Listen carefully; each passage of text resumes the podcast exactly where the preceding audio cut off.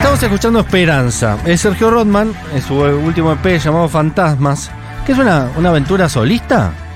Sí, desde la, la pospandemia eh, pre- me preguntaba mismo qué es lo que no había hecho nunca. Eh, y venía de una experiencia increíble que era la reunión de Cienfuegos. Cienfuegos siempre nos fue mal, entre mal y muy mal, en, en la época que, en la cual estuvimos activos, fines de los 90, mediados de los 90. No tiene ningún sentido lo que estás diciendo. No, pero chequea esto. Eh, eh, hacemos el, el regreso de Cienfuegos en 2019 y cortamos 4.000 tickets. Eh, Cienfuegos es una banda en- muy complicada, muy compleja.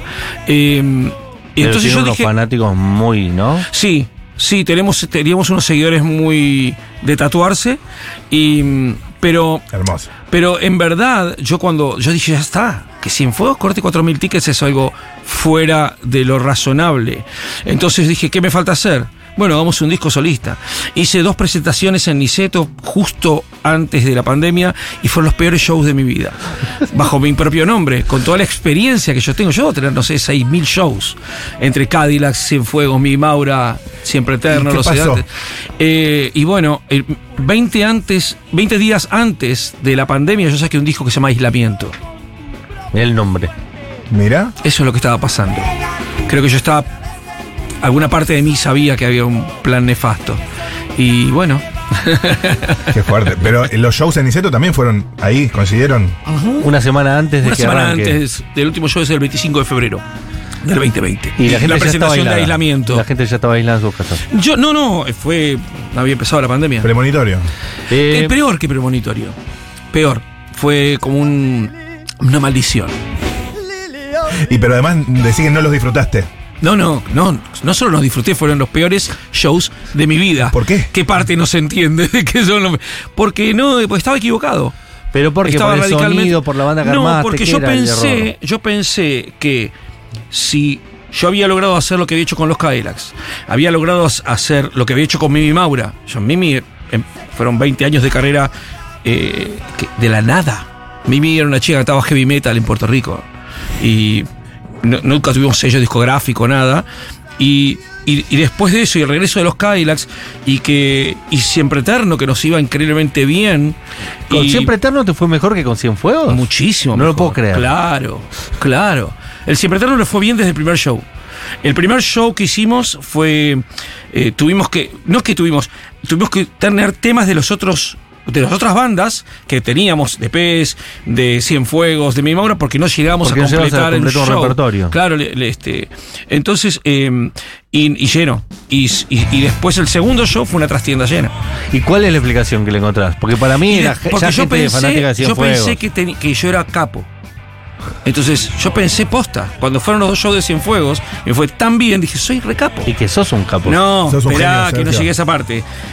Hice los dos peores shows de mi vida inmediatamente después. No solo fue poca gente, sino que además lo pasé muy mal. Yo nunca la paso mal en el escenario. Y después vino la pandemia. ¿Y Mira. después de la pandemia? Me compré un bar. Así puedo tocar solamente en mi propio bar, donde como máximo entran cin- 150 personas y solamente me presento como Rotman, con mi propio nombre, pero ya no como cantante, sino como cantante y guitarrista, con una formación mega reducida y, y toco mis canciones en mi propio bar. Y pasás música también, ¿no? Y paso música, tengo tres proyectos en el bar. Eh, en realidad son cuatro. Dos como DJ, uno se llama Basura Post Punk, en la cual invito bandas que me gustan y disjoqueo. El otro se llama DRD, Dancehall Roots and Dub, y con Bastard pasamos reggae y dub hasta muy tarde. Y tengo dos grupos funcionales. Uno se llama Dub Clash Orquesta, que somos eh, seis músicos, entre ellos muchos los conoces, Gonzalo Campos de Ex OK Pirámides, Fernando Ricciardi, eh, Álvaro Sánchez que estaba conmigo, mi hijo Leroy, eh, Bastard y yo.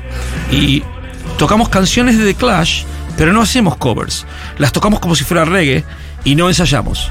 Entonces no tienen principio ni final. Todo Entonces, cada enganchado. show show, Uh, claro, cada show es totalmente diferente al otro y nos sale genial.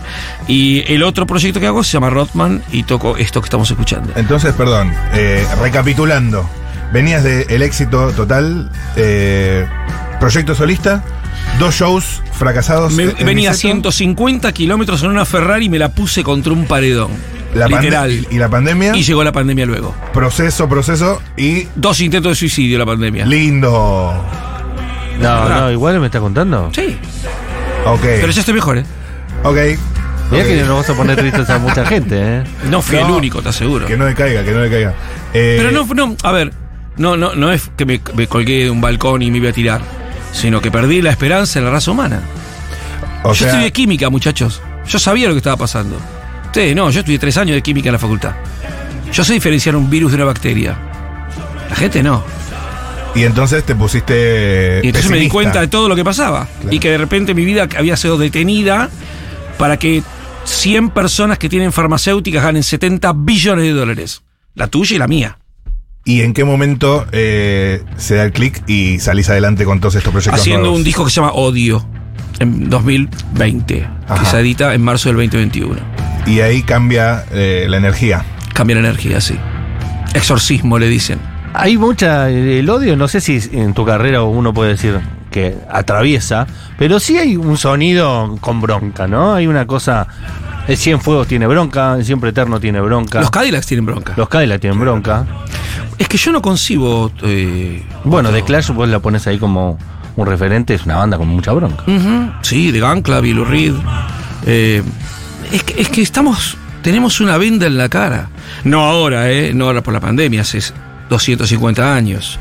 Entonces, es un problema muy grave. Eh, el 90% de la gente muere siendo infeliz. Y como respuesta a todo lo que hiciste, ahora quieres la raíz, porque ya está pisoteada. Recuerdo que tú lo sabías. Esto no lo digo yo. Esta es una banda. eh, mi último disco es. Yo grabé cuatro canciones de una banda que se llamaba Valió la Pena. Valió la Pena solía tocar en, en el paracultural, básicamente entre el paracultural y el- los ambientes de punk del, entre el año 85 al 88, 89. Muchas veces ha venido para todos tus muertos, con los corrosivos, antihéroes, toda esa cama de bandas. Ellos jamás grabaron, pero yo los iba a ver siempre. Y, y entonces me pareció interesante regrabar canciones de una banda que no existió nunca. Así que eso fue lo que hice y estoy súper contento con esto. ¿Cómo fue ese proceso? ¿Te acordabas las letras de memoria? Me las acordaba de memoria. Excelente. ¿No tuviste que recurrir a, a los- no, pero lo que los hice. autores, pero no, digamos. sí, pero lo que hice fue interesante. Yo en el 2000, ellos se llevaban muy mal entre sí. Éramos muy amigos, pero ellos se llevaban muy mal. Ujú. Entonces la banda duró un tiempo. eh, pertenecían al mismo grupo que, que inició Cienfuegos, Todos Tus Muertos, lo que llaman punks del norte, punks de la zona norte, Masacre, Cadillacs, todos somos de. En las casas pobres entre las casas ricas. Claro. Eso somos nosotros. Ese borde. Ese borde. Los violadores también. eran- Los violadores también parte de ellos. Este, no Pil, pero, pero sí Harry. Personaje fundamental. Y mm, entonces, en el año 2006, yo les produje un demo donde grabaron estas canciones. Lo- Obviamente lo grabaron y se volvieron a pelear, ¿no? Como siempre pasa con la gente que se pelea. Entonces yo ahora decidí ponerlos y llevar estas canciones a la luz. Eh, y bueno, valió la pena, era uno de los tan- de las tantas bandas que por haber existido en esa época tuvo el devenir que tuvo. No, su música era eh, absolutamente brillante. Claro, eran músicos que en una época donde era muy difícil grabar un disco, eh, generaron más cosas de las que quedaron eh, como impresas, ¿no? Sí, y además Porque era lo más- marcaron el, el humor de una época, pero no, no, no, no- uno no pudo escucharlas. Si creció después, digamos. Eso era ¿no? el común de la época. El común de la época era que es que vos, por eso los shows eran tan importantes, porque vos sabías que era ahí ahora o nunca. Eh, todos Claro. conceptos que hoy en día son imposibles de explicar. ¿Cómo le explicas a uno de los pibes de ahora? Claro, que ahora graban imposible. antes de arrancar. Mira, hay dos cosas que no existen más. Uno es el ocio y la otra es la soledad. Y el ocio y la soledad eran los valores más importantes de nuestra vida cuando éramos jóvenes. Te aburrías y estabas solo. Y hoy ninguna de las dos cosas existe. Entonces, ¿por qué el potencial de esa época? ¿Y por qué miramos esa época tanto? Y porque había mucho talento. No tenías otra forma. Y aparte, no sé, estoy pensando con vos, eh, reflexionando, que también por eso los proyectos eran más colectivos en esa época también, ¿no? Absolutamente. Ahora es como todo una... Hay gente que hace todo, ¿no? Que se graba todas las voces, se graba todos los instrumentos, si es que toca instrumentos. A veces con una base y una voz puedes construir una carrera ya. Sí, y, y el, el- el- no solo es diferente, sino que es, es 180 grados.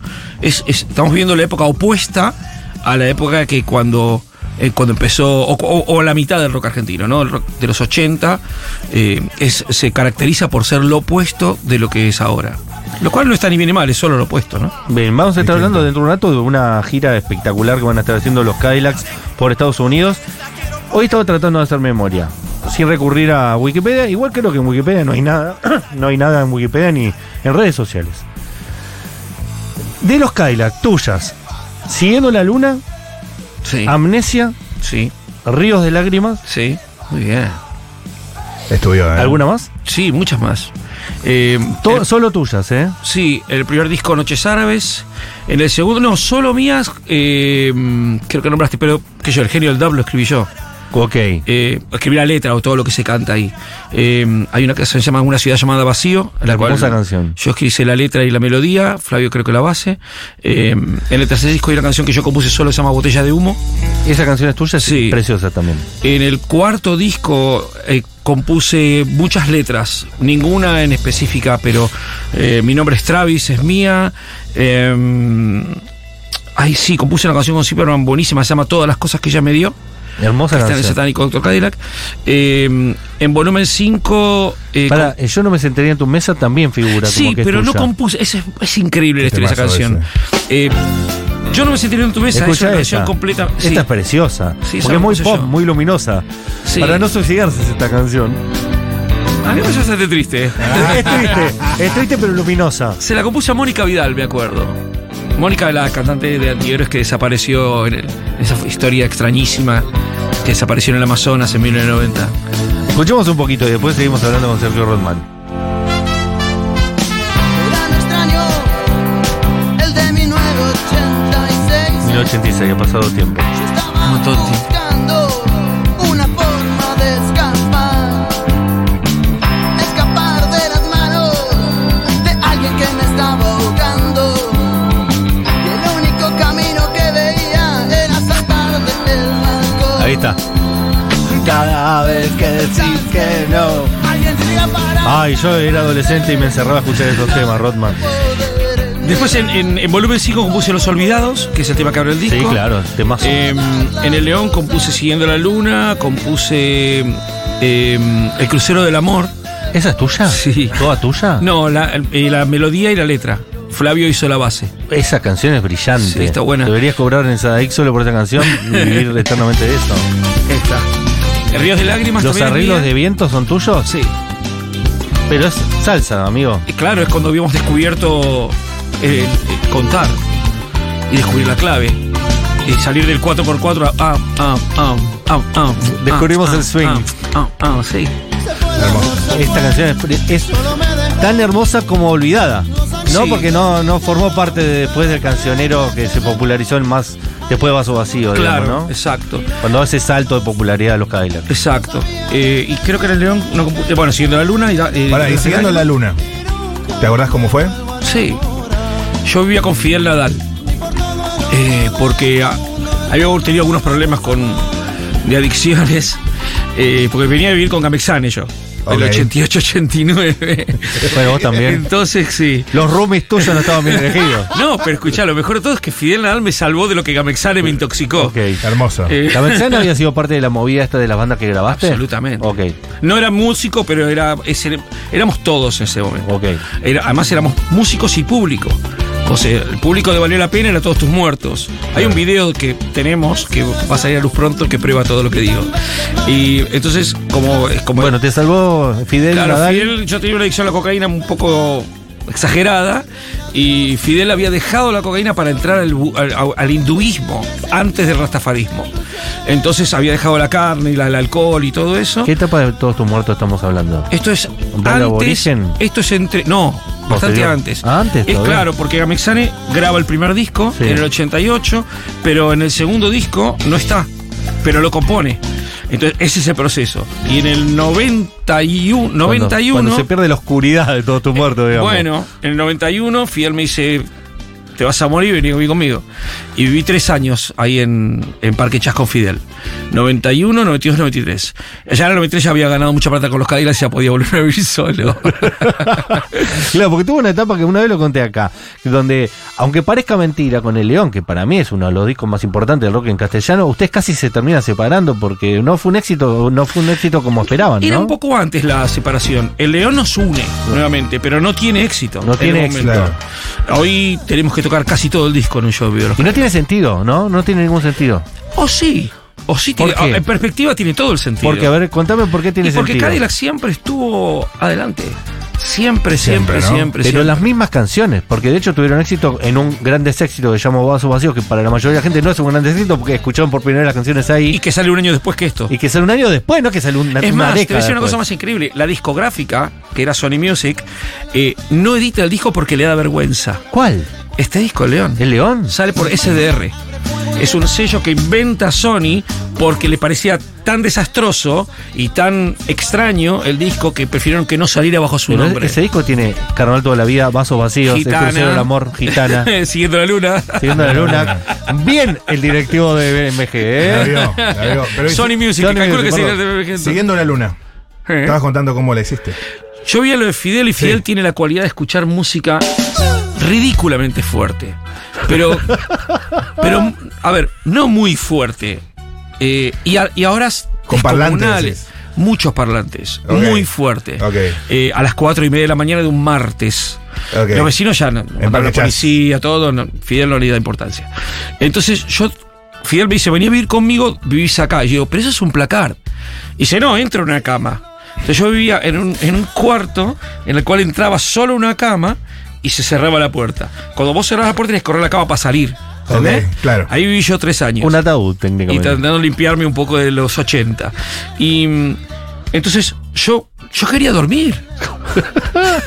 Necesitaba Porque descansar. Fidel no, no duerme. Entonces, este, yo ponía colchones, que tenía varios, eh, y- Claro. y, tapaba Para aisla- Acustizabas. para aislar. para aislar. Sí.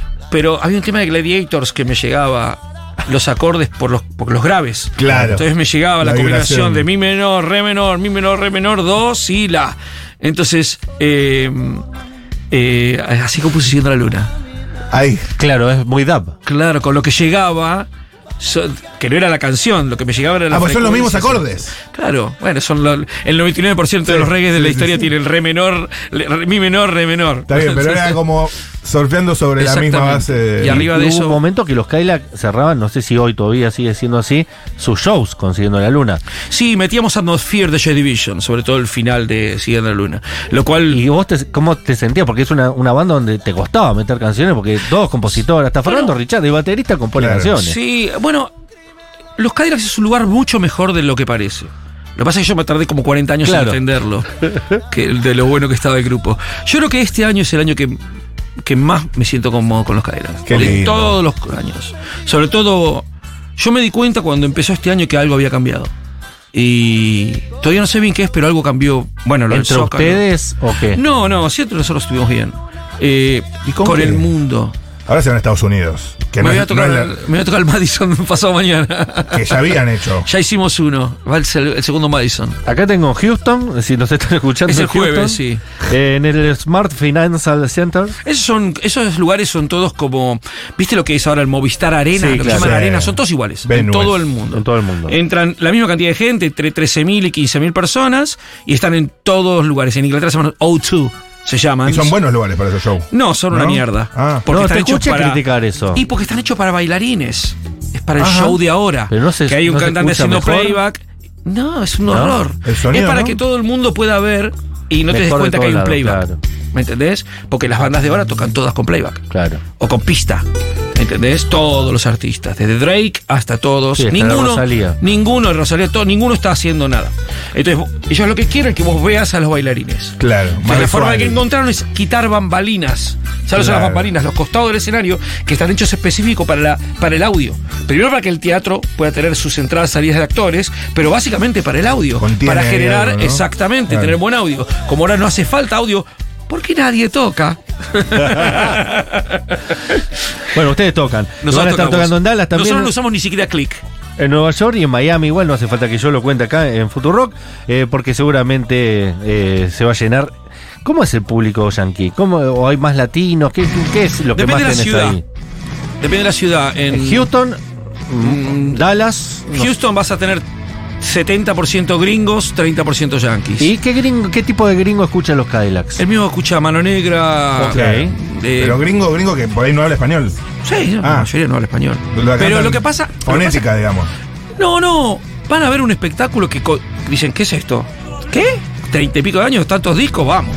Ajá. Pero además todo el mundo hoy conoce a los Cadillacs. Sí, ¿cómo no vas a Eh, conocer los nosotros Cadillacs? eh, tenemos la suerte, nosotros empezamos muy de abajo en Estados Unidos, muy, muy de abajo, quedándonos en Los Ángeles un mes y medio eh, sin hotel. En realidad lo que hacíamos es que teníamos dos habitaciones y nos metíamos todos en dos habitaciones Mm, de un valor. hotel de chinos que entrábamos por la ventana, porque está prohibido haber cuatro.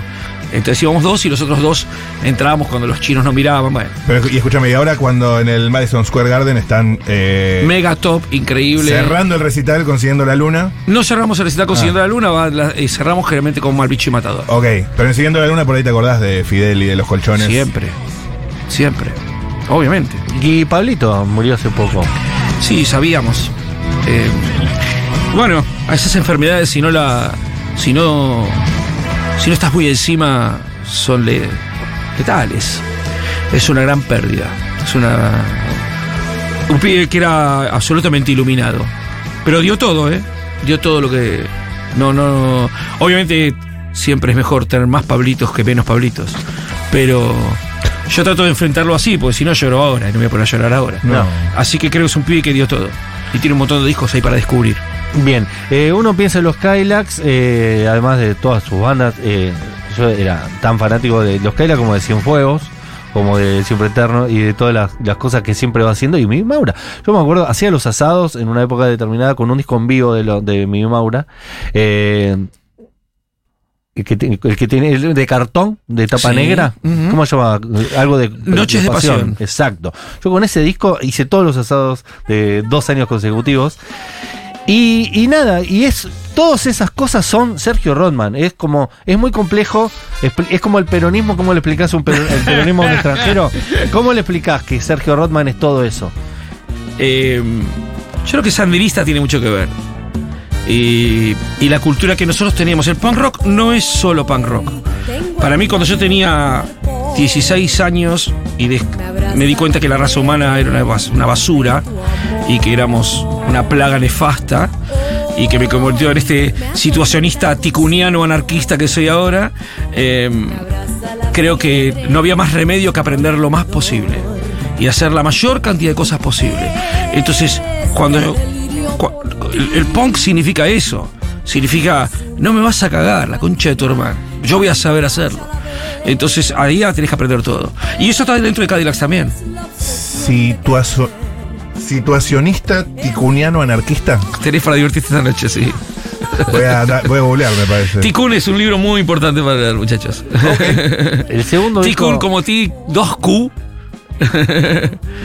Aprovechamos para recomendar a la gente que yo no puedo creer que Cienfuegos no nos junte gente. eh, el Hoy se- sí lo juntan. Hoy ¿eh? sí, hoy sí. Cuatro somos, mil tickets. somos popula- somos muy populares hoy en día. Pero en su momento Cienfuegos estuvo. eh, era un grupo maldito literal. A mí me pasaban. co- Yo me lastimaba con Cienfuegos. Más yo todo con los Cadillacs. Debo tener, no O sea, porque era paralelo en una Claro, época, ¿no? 3.000 shows con los Cadillacs. Sí. Jamás me lastimé. Yo, si fue, me lastimaba literal, me cortaba sin querer. Eh, era un grupo que tenía una energía muy negativa. Pero hay unas cosas espectaculares, por Ah, eso digo a la musicalmente gente era que, que lo buenísimo. vaya a escuchar. Por ejemplo, eh, el tema de Bowie con el Chango Spasiuk, ¿no? Ese es el tema de Talking Heads. de creo. Talking Head, Sí. perdón. El tema de Talking Head con el Chango Spasiuk es de una genialidad, de una complejidad eh, muy pocas veces explorada en el rock nacional, ¿no?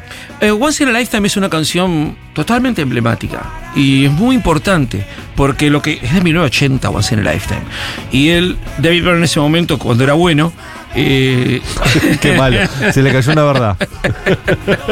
eh, te- te- nucleó esta cosa de África con Nueva York, con el Bronx y uf, un tipo muy elevado. Y recuperar esta canción para mí fue... Con el Chango Spasiuk, ¿no? El Chango era un- eres una persona maravillosa, un tipo muy capo. Yo me imagino, va, no me imagino, por eso. Contame cómo, cómo reaccionó cuando le propusiste hacer este tema de, de Bueno, Talking Head. yo lo conozco al Chango porque con Mimi eh, íbamos a ver un grupo, un grupo de. Ay, ¿Cómo se llamaba?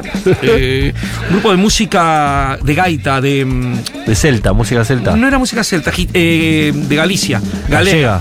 Que se llaman. Ya me voy a acordar. Es de Luis Gastón Lamas, del baterista de, de Don Osvaldo. Ok. El grupo. Es por ahí, búsquenlo. Y él nos presentó al chango.